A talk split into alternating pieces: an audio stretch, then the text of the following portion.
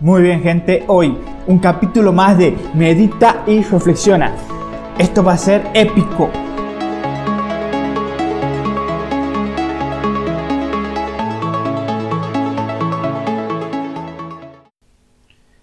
Nos encontramos un capítulo más de Medita y Reflexiona, tal vez el último del año, porque nos encontramos a fines de 2019, pero esto puede ser escuchado incluso después, porque es un mensaje que está no directamente pensado para hoy, pero acudiendo a estas fechas, eh, voy a hablarte sobre un tema que, que, lo venía escribiendo hace un tiempo, a partir de diciembre, y puse como título este podcast El año agradable.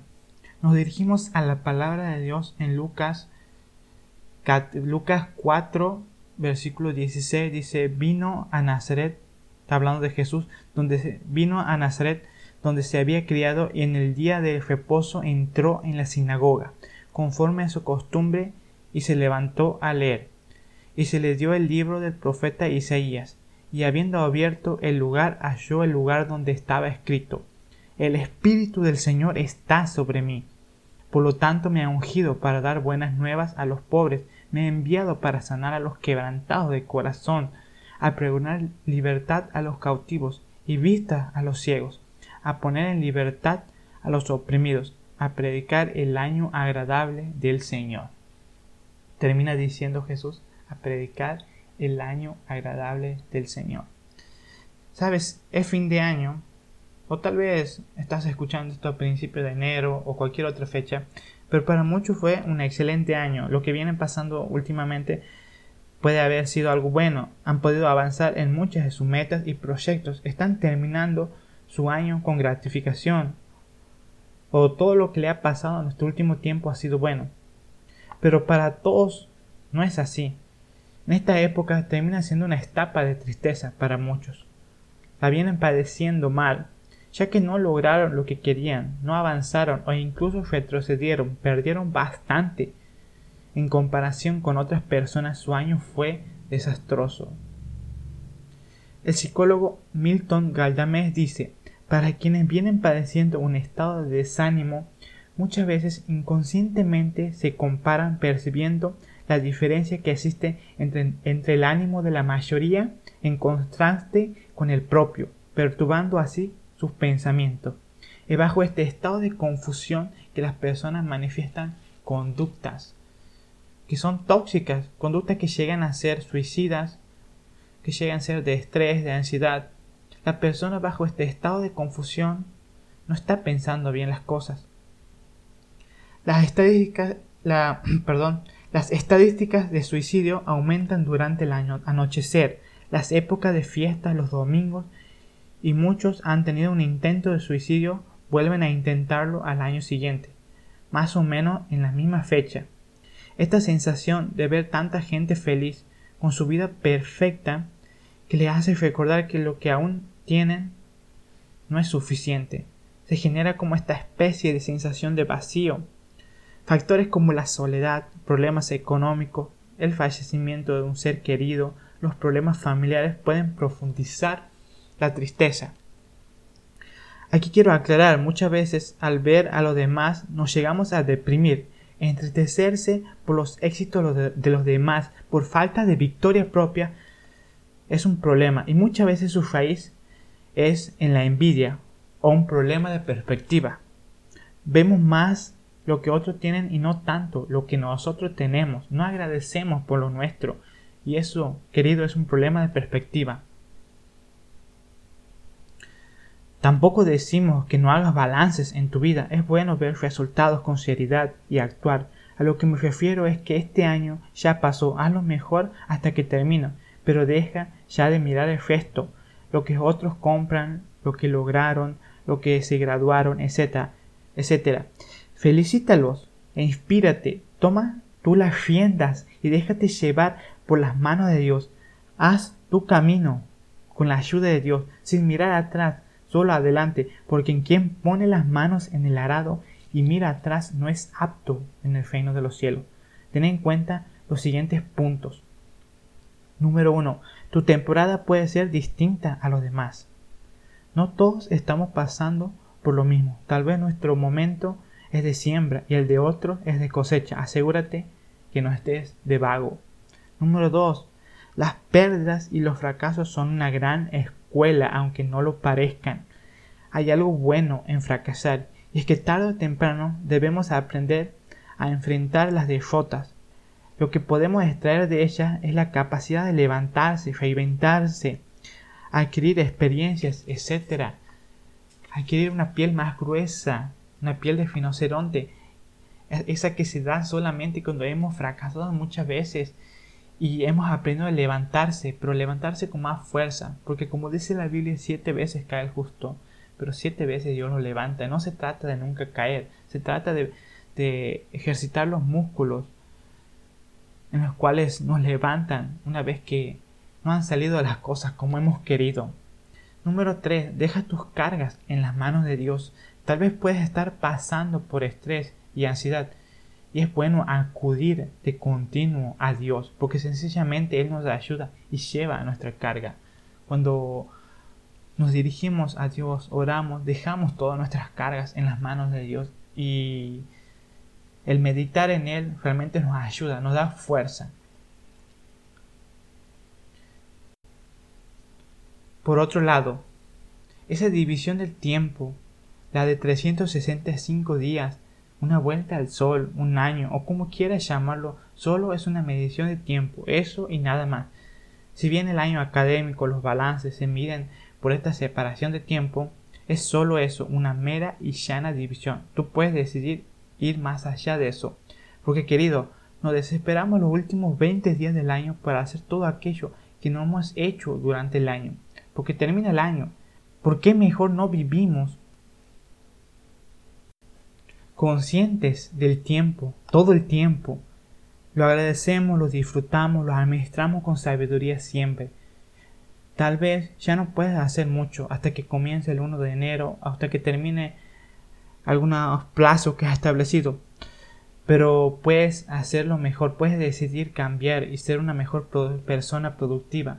No te centres solamente en los lazos de tiempo por años o meses. Los tiempos de Dios son diferentes, sus temporadas son distintas. Me animo a decir que pueden comenzar hoy mismo si tú lo decides o si le das el lugar que le pertenece a Él. Hay tiempos que nosotros lo podemos abrir con nuestras decisiones y hay otras veces que dependen solamente de decisión divina.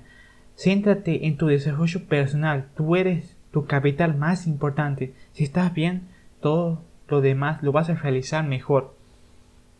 Entonces, ¿cuál es el año agradable?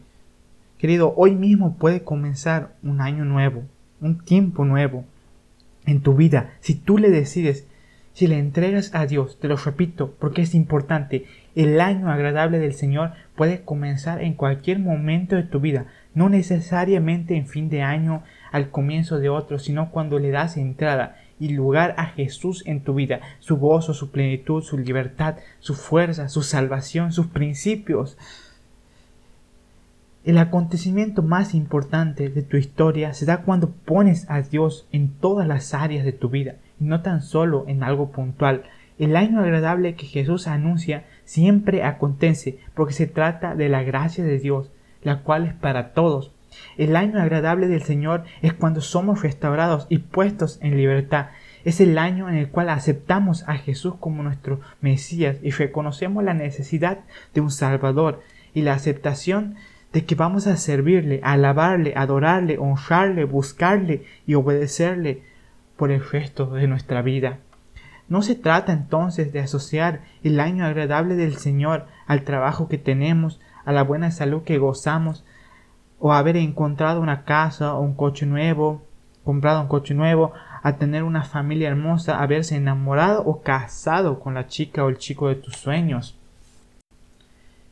Si así no fuese, ¿qué quedaría para los desempleados, los enfermos, los sin techo, los de pie, los huérfanos, las familias rotas, los solitarios, los que enviudaron, los despachados, los separados o los divorciados? Veamos entonces en qué consistía la celebración de este año agradable o año de jubileo. para los israelitas en el Antiguo Testamento y para toda la humanidad en el Nuevo Testamento. En el Antiguo Testamento era una fiesta que se celebraba cada 50 años. En ella estaban otras cosas. Los que habían perdido sus propiedades por causas que la fueren, las recobraban de pleno derecho.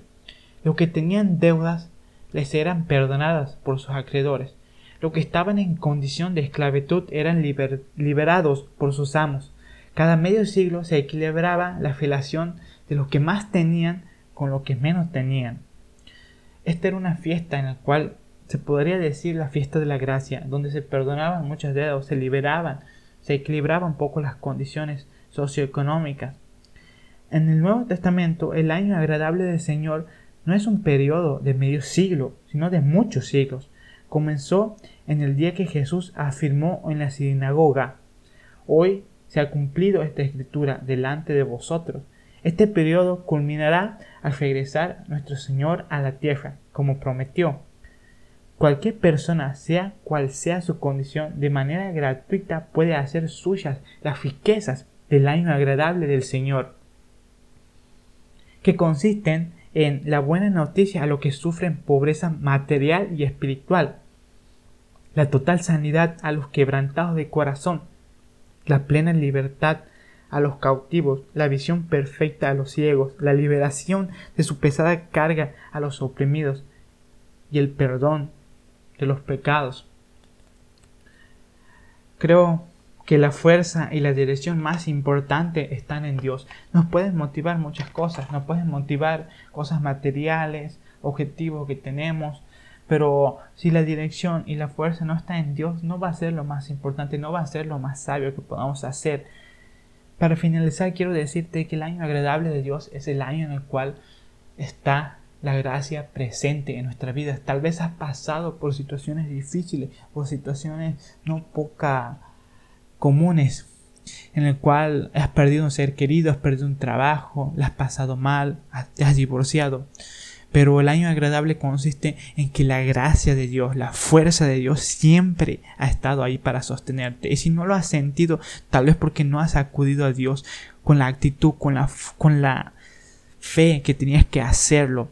El año agradable de Dios está disponible para todos. No tiene que ver con un concepto de agradable que nosotros nos hagamos de que nos puede ir bien, sino con el concepto de Dios, de que la fuerza, la dirección esté en nuestras vidas. Tampoco digo y desmerezco que cosas como éxito económicos no sea agradable, pero no solamente consiste, no es un, un concepto estrictamente que se relaciona a esto, a lo material, a la bendición que podamos tener en el sentido de éxitos en las cuales para todos es éxito, sino a la bendición de tener un Dios en el cual nos puede liberar, nos puede perdonar de todo aquello que nos está haciendo pasarla mal, de entender la voluntad de Dios, de verlo a Dios como un jefe y muchas veces digo jefe porque tenemos que aceptar su soberanía. Hay cosas y hay caprichos nuestros que tal vez no se van a cumplir. Deshacer esa actitud caprichosa que tenemos, porque sabes, Dios es un jefe, pero un jefe bueno. Tenemos que mirarlo a Él y recibir todo lo que Él nos diga. Él no es un pseudo capitalista en el cual busca su propio beneficio. Él está planeando, Él está visionando una vida buena para nosotros. Solamente tenemos como Pedro lanzarnos y caminar en las aguas, en un paso de fe. Y probablemente la freguemos, nos equivoquemos, pero siempre va a haber una mano extendida que nos va a sostener en esos momentos difíciles. Muy bien gente, hasta aquí llego yo. Un capítulo más de Medita y Reflexiona. Espero que las pases bien, te deseo felices fiestas y recuerda, tu vida no es una casualidad, sino una causalidad.